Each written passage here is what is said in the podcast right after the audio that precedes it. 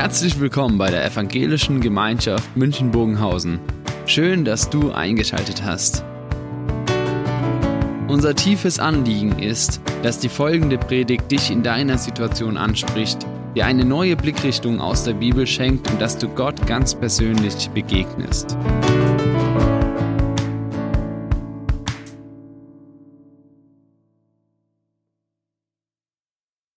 Thema Glauben 2.0, das war ja so dieses Motto, was wir gewählt haben.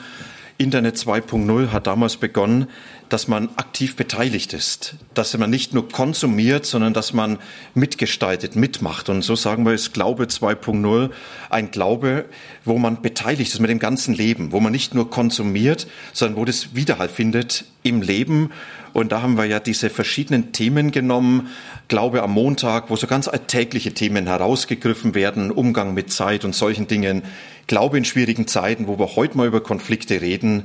Da werden wir noch über manche anderen Dinge reden und dann aber auch Glaube in Verantwortung, wo wir über Themen reden werden, was es heißt, Verantwortung in dieser Welt zu übernehmen für verschiedene Themen.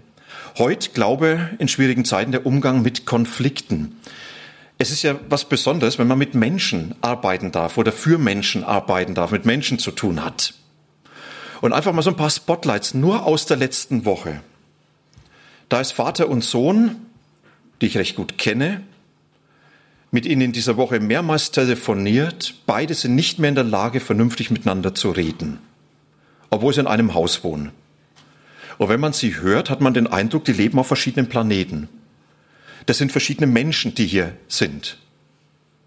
Oder jemand, der dann sagt, ich habe einen richtig fetten Konflikt zu Hause mit meinen Kindern. Und die größte Herausforderung ist wörtlich bei der Erziehung, du sollst nicht töten. habe ich gedacht, jo, klar, so mit Teenies, ne? Herzlichen Glückwunsch, ihr Eltern. Oder in meiner Verantwortung, wo man auch äh, deutschlandweit in dem Werk mit dabei sein kann, Deutsche Allianz, wo Mails kommen, ja, da ist eine Gemeinde, die hat sich gespalten und jetzt ist richtig Zoff in der Hütte. Und man hat den Eindruck auch da wieder, Mensch, das geht irgendwo hin und her. Und irgendwo kommt man nicht zusammen. Ich könnte jetzt noch mehr nennen. Ich könnte von zu Hause erzählen, mache ich jetzt nicht. Ja? Das wäre wahrscheinlich das Interessantere, ne? Ja. Wisst ihr?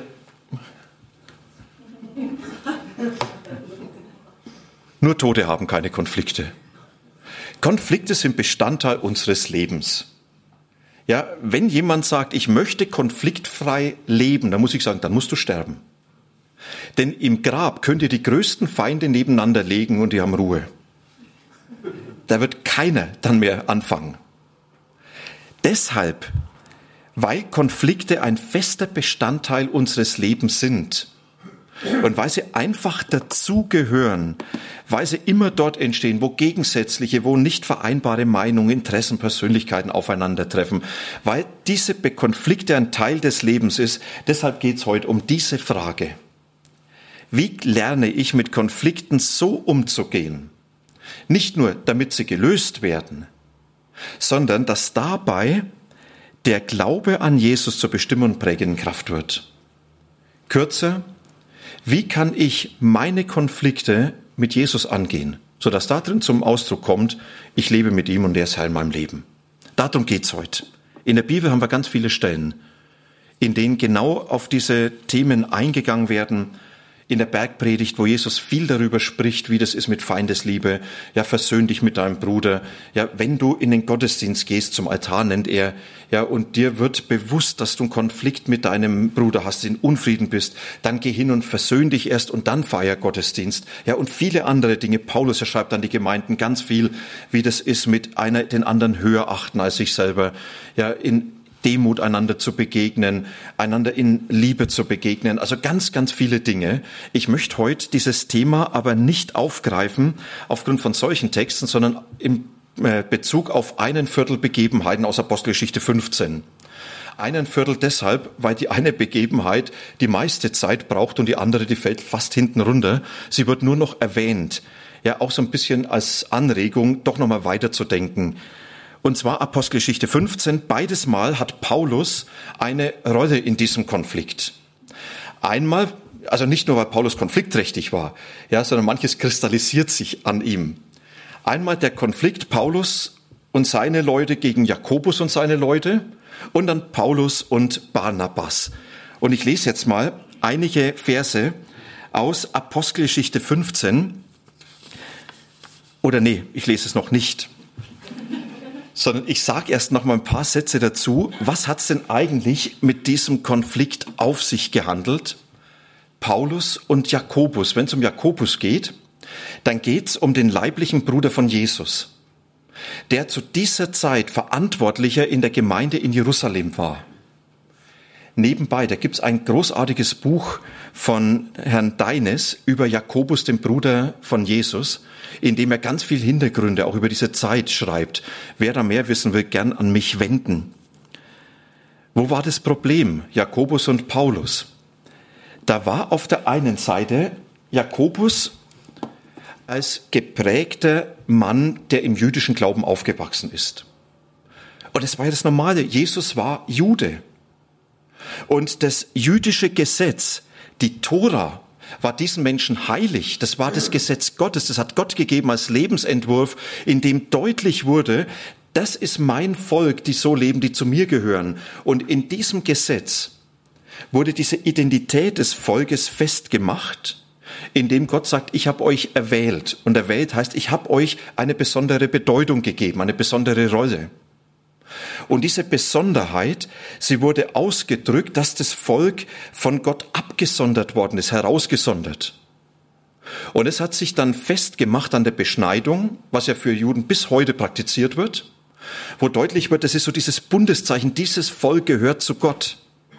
Dann aber auch an Reinheitsvorschriften, wo es heißt, ihr sollt euch unterscheiden in dem, was ihr esst, wie ihr esst, wie ihr mit Dingen umgeht, und diese Gebote war also nicht nur eine Empfehlung fürs Kochbuch, sondern diese Gebote haben ganz stark damit zu tun, dass hier deutlich wird, wir sind das Volk Gottes und durch diese Gebote und durch das, was sich daraus an Lebensstil entwickelt, wird deutlich, wir gehören zu diesem Gott als sein erwähltes Volk.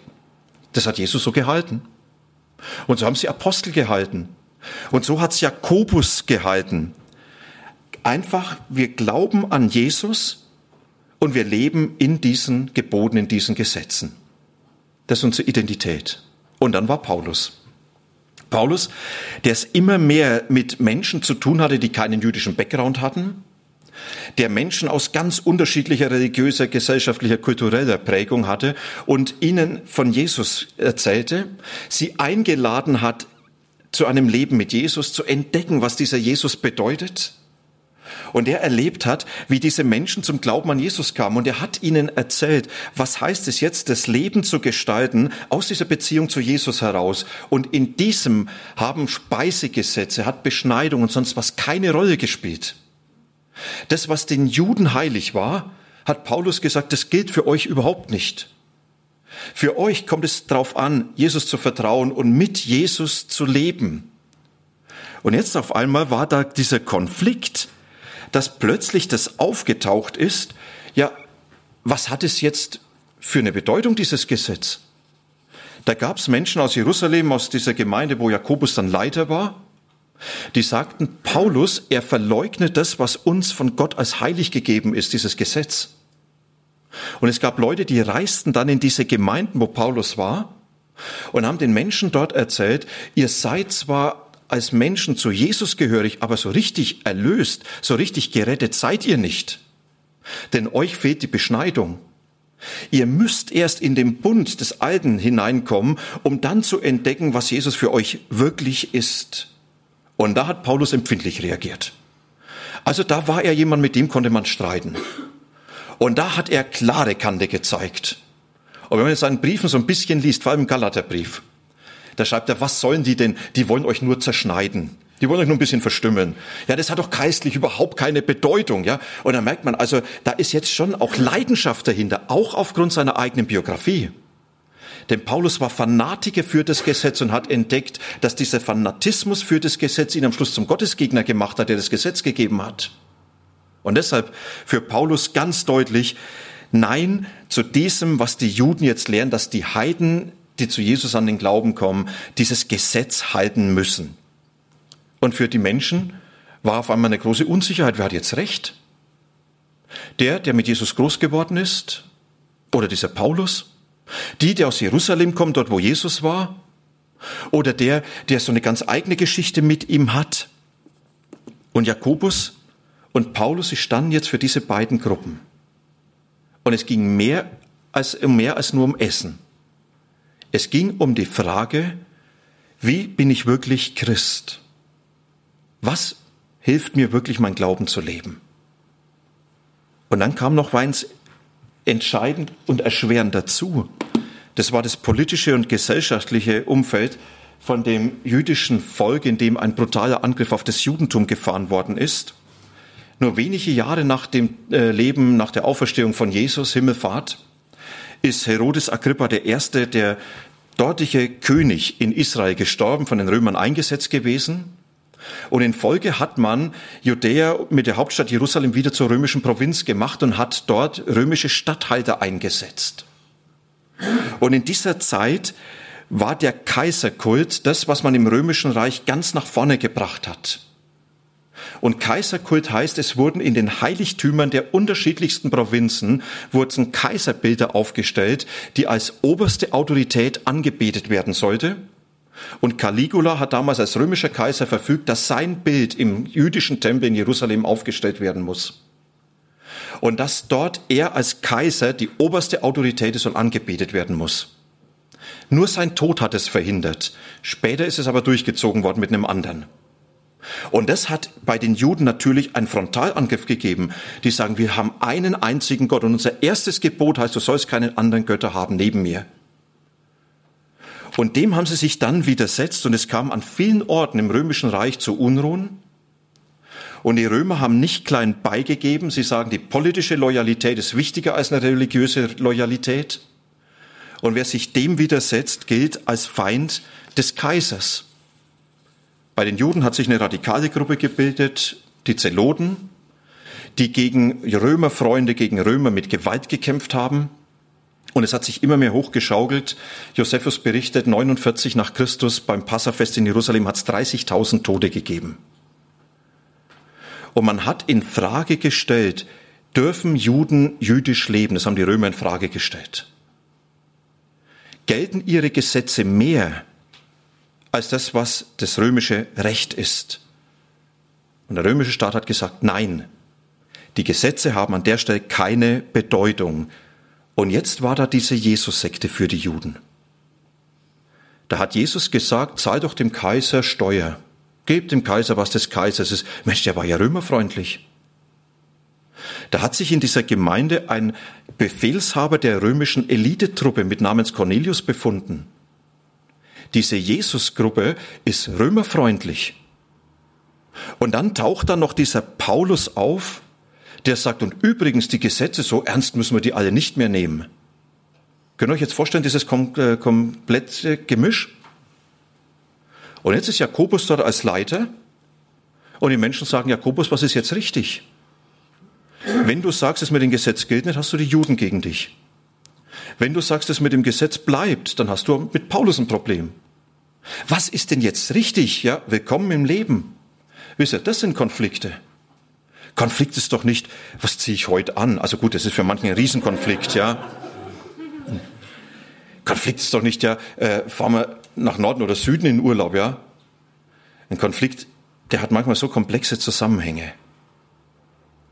Und jetzt sind wir da mittendrin und die Frage, und was können wir jetzt lernen? Dieser Konflikt wurde nämlich gelöst.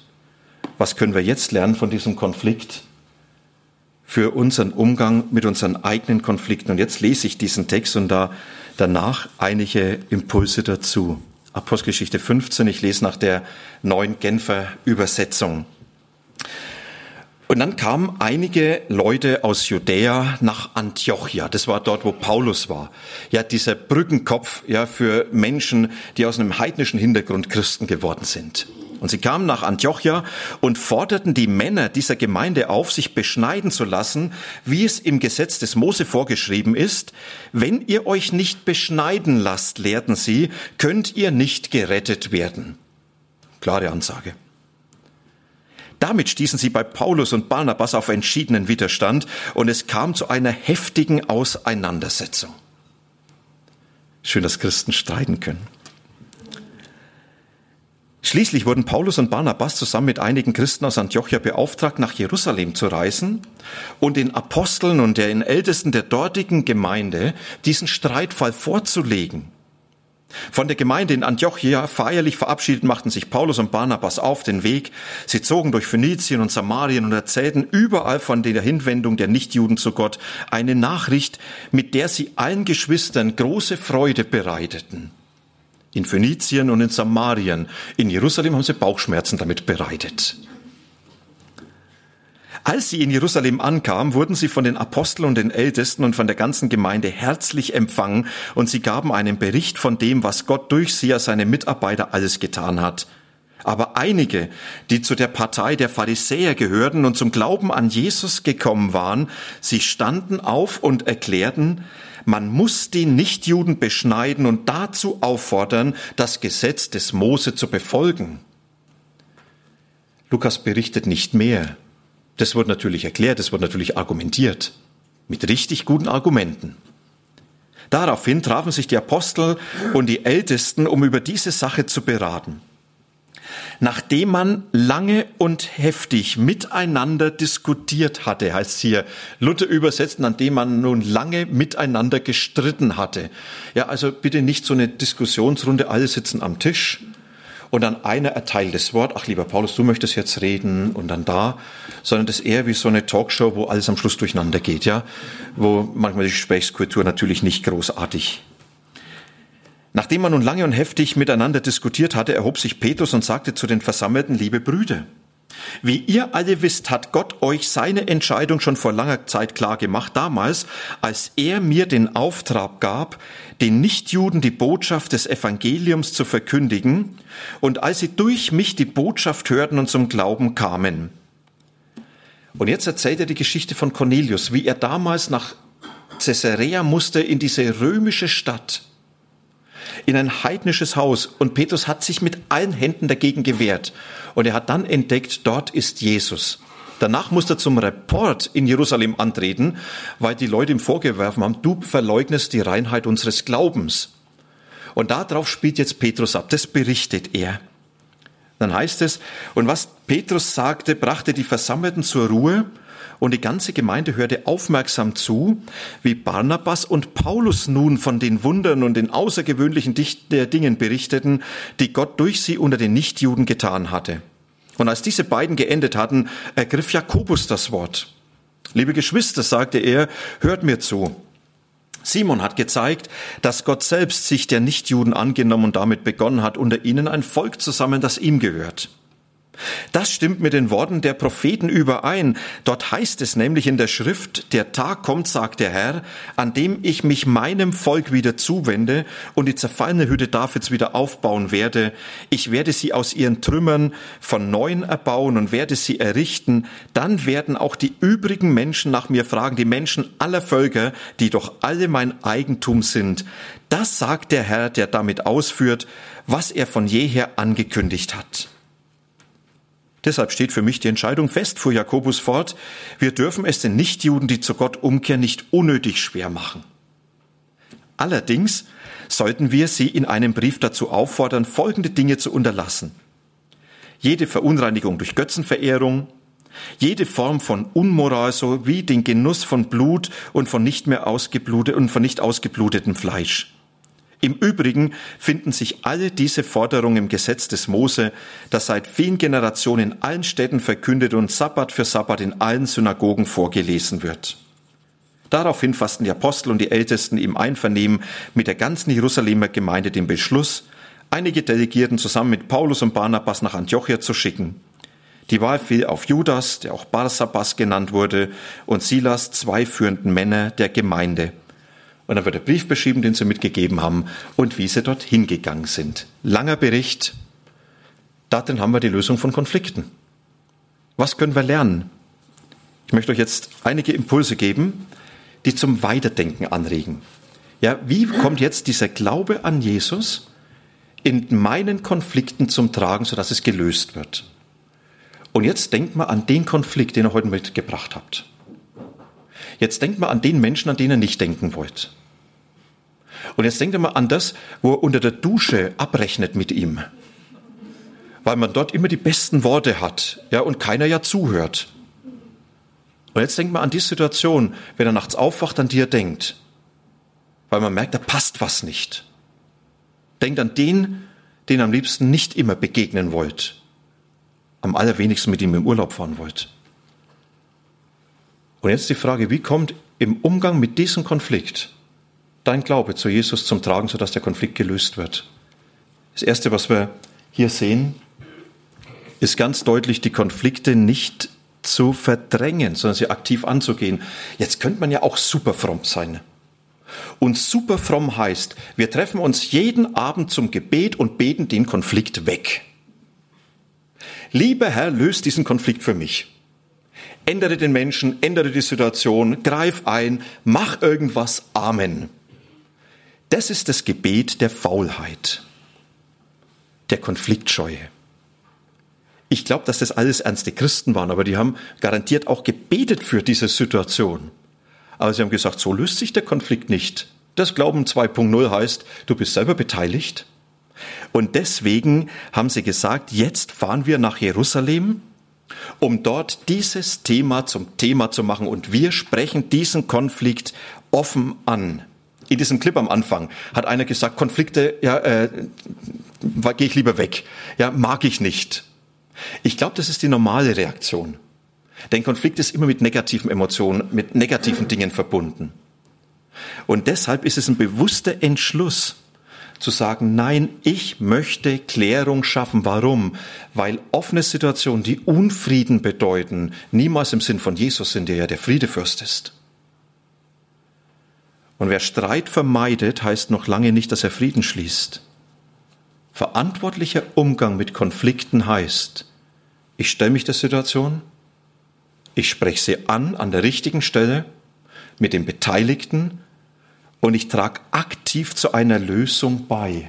Und dann das Zweite ist dann auf die eigene Einstellung gegenüber dem anderen zu achten. Ich finde es so stark. Da kommt ja der Konfliktgegner nach Jerusalem, von dem sie gewusst haben, der macht uns Probleme, egal wo der ist. Und da heißt es in Vers 4, als Paulus und Barnabas in Jerusalem ankamen, wurden sie von den Aposteln und den Ältesten von der Gemeinde und jetzt nicht ja mit einem Messer zwischen den Zähnen empfangen. So Abrechnung jetzt, wir werden das schon klären miteinander. Sondern da heißt es, wurden sie von ihnen herzlich empfangen. Das heißt, ihr habt Platz in unserem Herzen. In der Sache sind wir unterschiedlicher Meinung, da sind wir sehr konträr. Aber durch den Glauben, durch Jesus sind wir ganz eng beieinander. Ihr habt Platz bei uns. Ihr seid uns Brüdern. Ihr seid uns Mitchristen. Ihr seid uns wertvolle Menschen. Ihr seid Menschen, die Jesus liebt und die wir genauso deshalb lieben wollen.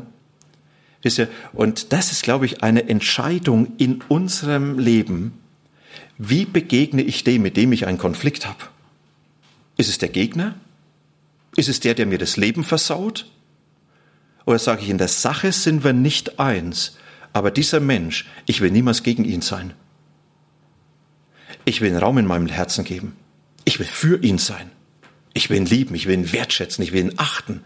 Und es soll in meinem Verhalten zum Ausdruck kommen.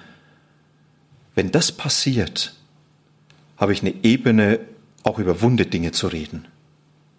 Wenn ich aber signalisiere, ich bin gegen dich, habe ich mir die Fähigkeit beraubt, überhaupt einen Konflikt angehen zu können. Und deshalb verstehe ich, dass Jesus sagt, liebet eure Feinde. Tut wohl denen, die euch beleidigen. Weil er damit sagt, da wird eine Entscheidung in deinem Herzen getroffen. Und ist ganz weitreichend für das, was danach kommt. Und dann kommt das nächste, dass die Dinge ganz klar benannt werden. Wird beschrieben, dass die Pharisäer, also Menschen, die sehr zu Hause waren in dem Gesetz Gottes, dass die ihre Position eindeutig benannten, aber auch Paulus und Barnabas, sie kommen und sagen, wir haben jetzt den Konflikt, da wird was gelehrt, womit wir völlig uneins sind, ja, und das wird jetzt zum Thema gemacht. Die Frage der Beschneidung muss geklärt werden und ohne Klärung wird es auf Dauer nicht geben. Und damit wird ganz deutlich angesprochen, um was es geht. Wisst ihr, an der Stelle waren Paulus und Barnabas nicht die nonverbal kommunizierenden. Nonverbal kommunizierenden, das sind diejenigen, die anderen durch ihr Verhalten mitteilen, ich habe was mit dir zu klären. Darum spreche ich dich nicht an. Darum grüße ich dich auch nicht richtig. Darum werde ich auch irgendwo versuchen, so zu zeigen, durch mein Verhalten, durch das, was ich signalisiere, irgendwas stimmt nicht. Erkennt ihr solche Situationen? Mensch, warum hat Gott mir einen Mund gegeben? Da rede ich alles Mögliche und Paulus sagt, nein, hier ganz deutlich, wir reden über die Dinge und da soll deutlich werden, wir suchen wirklich eine ehrliche Klärung. Das drückt viel über den Menschen aus. Ich habe ein tolles Buch von Thomas Harry gelesen und da schreibt er, nichts spült unreife Verhaltensmuster so ungehindert an die Oberfläche wie ein deftiger Konflikt. Nochmal, nicht spült unreife Verhaltensmuster so ungehindert an die Oberfläche wie ein deftiger Konflikt. Im Konflikt lerne ich mehr über mich als über den anderen.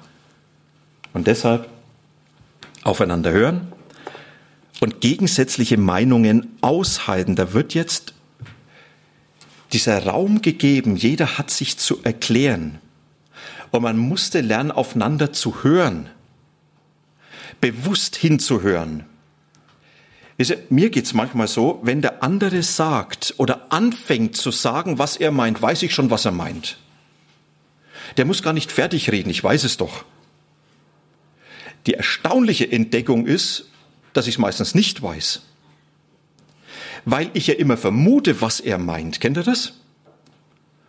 Und indem ich meine, was der andere meint, ist es immer an der Realität vorbei in Jerusalem, was haben die gemacht? Die kamen zusammen und haben ihre Meinung auf den Tisch gelegt und haben intensivst gelernt, aufeinander zu hören. Und da hat jeder den Raum gefunden, seine Meinung deutlich zu formulieren. Und man musste lernen, gegensätzliche Meinungen auszuhalten. Nicht in der Haltung, ich erlaube dir, dass du meiner Meinung sein darfst sondern ganz bewusst, auch wenn ich komplett anderer Meinung bin, lassen wir erstmal diese Unterschiede stehen. Das ist nicht sofort diese Beschwichtigung. Ja, es muss sofort wieder einer Meinung sein und man darf ja nicht so unterschiedlicher Meinung und so weiter und so fort. Und noch eins mehr. Und man muss lernen, richtig zu streiten, um die Sache zu streiten und dabei auch keine Auseinandersetzung zu scheuen. Ja, also ich finde so eine starke Feststellung, dass die frommen Apostel, Paulus, Petrus, Jakobus und die ganzen anderen, wie sie dabei waren, ja, dass diese frommen Menschen lange und heftig gestritten haben. Ganz ehrlich, da wäre ich gern dabei gewesen. Vielleicht nicht unbedingt als einer, der im Schussfeld steht, ja, sondern eher so als der, der da beobachten kann. Also ich glaube, die haben sich nichts geschenkt. Wenn Paulus in Galater schreibt, ich habe Petrus öffentlich aufs schärfste zurechtgewiesen, dann heißt es ein Anschluss mit größter öffentlicher Wirkung. In Galatien, da sind die Fetzen geflogen. Ein chinesisches Sprichwort sagt, ihr kennt einander nicht, wenn ihr noch nicht miteinander gestritten habt. Ich glaube, das ist ganz wahr. Und an der Stelle lesen Sie ich hier, es braucht den Mut zu streiten, vor allem für die Harmoniebolzen. Für die, die es gar nicht aushalten, dass einer anderer Meinung ist. Da braucht es den Mut zu streiten. Weil nur durch das Streiten werden Dinge geklärt. Es braucht aber auch die Kunst, richtig zu streiten, vor allem für alle Konfliktbolzen. Die sagen Auseinandersetzung wo? Und richtig zu streiten heißt jetzt in der Sache klar, aber niemals gegen die Person. Und das ist, was ich hier in der Apostelgeschichte lerne. In der Sache absolut klar, absolut konträr. aber nie gegen die Person. Das sagt Petrus nicht. Übrigens, Paulus, wie war das damals als Verfolger? Du hast doch damals so groß daneben gelegen. Vielleicht liegst du auch jetzt wieder daneben. Wisst ihr, das geht gegen die Person. Und Paulus sagt nicht, Petrus, wie war das damals im Hof von Hohenpriester? So bist du ernst zu nehmen. Also lass uns, wisst ihr, da kommt man ganz schnell dorthin. Und was machen die? Sie sagen, nein, wir wollen eine Klärung haben in der Sache. Ja, aber die Person ist unantastbar. Wenn ich gegen die Person gehe, werde ich an den Menschen schuldig und es ist nie die Lösung von einem Konflikt. Und dann das sechste wird nach Lösung gesucht und unterschiedliche Wege beschritten. Wisst ihr, das Schöne ist hier, da spricht Petrus erzählt, was Gott ihm gegeben hat und sagt, schaut mal, könnte da ein Ansatz sein für diesen Konflikt. Dann redet Paulus und Barnabas und sagt, schaut, das sind unsere Beweggründe. Dann redet Jakobus, der als dieser verantwortlich für die Gruppe der Menschen in Jerusalem steht. Und in diesem Miteinanderreden bildet sich eine Antwort heraus. Indem man miteinander fragt, findet man die Spur, die Jesus gibt, um diese Situation zu lösen. Wer nicht miteinander spricht, der wird nicht miteinander zur Lösung finden. Und das siebte ist dann der Ja zu Kompromissen. Konflikt löst sich nie, indem alle meiner Meinung sein dürfen. Am Schluss schlägt Jakobus etwas vor und diese Stelle ist sehr auffällig. Er sagt, es sollen diese Menschen, die aus heidnischem Hintergrund sind, sie sollen keinen Götzendienst mehr betreiben. Sie sollen alles, was Unzucht ist, das hat damals viel mit kultischer Prostitution zu tun. Dem sollen sie sich verweigern, aber auch Blut, diesen Blutgenuss sollen sie nicht haben. Und das ist ein Text, der in 3. Mose 17 steht, 3. Mose 18, wo Gott regelt, wie können Menschen, die nicht jüdisch sind, mit seinem erwählten Volk zusammenleben. Wie soll das passieren? Und es ist auf der einen Seite, wo es heißt, die sollen ganz klar diese Konzentration auf den einen Gott haben. Das sollen alle miteinander haben. Und keine anderen Götter. Da müsst ihr euch treffen bei Jesus. Und dann aber auch das in dem Alltag fortsetzen. Damals war das mit der Prostitution für die Heidenchristen eine besondere gesellschaftliche Herausforderung, weil das in ihrer Gesellschaft, ihrer Kultur verankert war. Und da heißt es, an der Stelle müsst ihr aus eurer Kultur ausbrechen, weil hier Gott einen Lebensentwurf hat und der ist nicht kulturbedingt, sondern der ist an Gott festgemacht. Und was hat es mit dem Blut auf sich? Das war, um Tischgemeinschaft zu ermöglichen. Das war ganz schlicht die Rücksicht aufeinander zu nehmen weil kein Jude mit jemand essen konnte, der jetzt Blutgenuss hat, also eine Blutwurst oder was halt sonst was auf den Tisch kommt, weil die jüdische Überzeugung war, Blut ist Leben und wir können kein Blut essen. Und diese Tischgemeinschaft ist nicht nur das Abendessen oder Mittagessen. Das hat was mit dem Abendmahl zu tun. Dass man dann auf einmal sagt, dann können wir nicht mehr gemeinsam das feiern, wo Jesus uns miteinander verbinden will. Und deswegen diese Rücksicht, wisst ich finde den Konflikt genial weil beide Parteien aufeinander zugehen. Die Judenchristen, die müssen sagen, das mit der Beschneidung und mit diesen ganzen Speisedingen, ja, äh, das gilt für euch nicht. Und trotzdem sind wir herzlich miteinander verbunden. Und die Heidenchristen, sie mussten sagen, wir gehen auf euch zu und halten auf eure Empfindungen Rücksicht, ja, und setzen uns nicht gegen euch durch, indem wie wir essen, was wir essen, sondern ihr habt Raum in unserem Leben. Und dann schicken sie Paulus los und er wird genannt, er geht hin, bringt es zu den Menschen und dadurch wird die Gemeinde ermutigt. Und jetzt der viertel andere Konflikt. Das ist dann Paulus und Barnabas, das uns lehrt, es gibt auch Konflikte, die kann man nicht einfach so gut lösen. Sie streiten über einen Mitarbeiter und merken dann, wir können uns nicht einigen und dann trennen sie sich. Das ist auch eine Konfliktlösung. Diese Trennung ist auch nicht tragisch, weil im Herzen sie miteinander verbunden bleiben. Und es zeigt sich dadurch, dass später Paulus über den Mitarbeiter, über den sie so gestritten haben, sich so lobend äußert und sagt, Mensch, er ist mir selbst jetzt mittlerweile zur Hilfe geworden. Wie er das heißt, manches braucht auch Distanz zueinander. Aber diese Distanz darf nie eine Distanz sein, wo man sich von dem anderen distanziert. Was war das Ziel von heute? Dass dieser Umgang mit Konflikten von Jesus geprägt wird. Und dass er uns auf eine Spur setzt, dass wir Gemeinschaft mit den anderen leben, wie Jesus sie gewollt hat. Dass wir aneinander, dass wir miteinander wachsen und dass das Werk von Jesus geschieht, dass wir ihm dienen, uns nicht mit uns selber beschäftigen und Jesus hinten runterfällt. Jetzt wollen wir miteinander beten. Jesus, wir danken dir, dass du ein Gott bist, der uns diese Hinweise, diese Hilfen zum Leben gibt. Und es sind so viele Dinge, die unser Leben als Konflikte prägen. Konflikte mit Menschen, mit Interessen und so vieles mehr. Und du willst genau dort Einfluss haben. Du willst genau dort zum Tragen kommen. Du willst uns prägen im Umgang mit diesen Konflikten. Und ich bitte dich um diesen Mut, diesen Konflikten sich zu stellen, konkret Schritte zu gehen und dabei zu erleben, wie du verbindest, wie du Lösungen mit vielen hilfst, wie du es bist, der uns dabei nahe ist.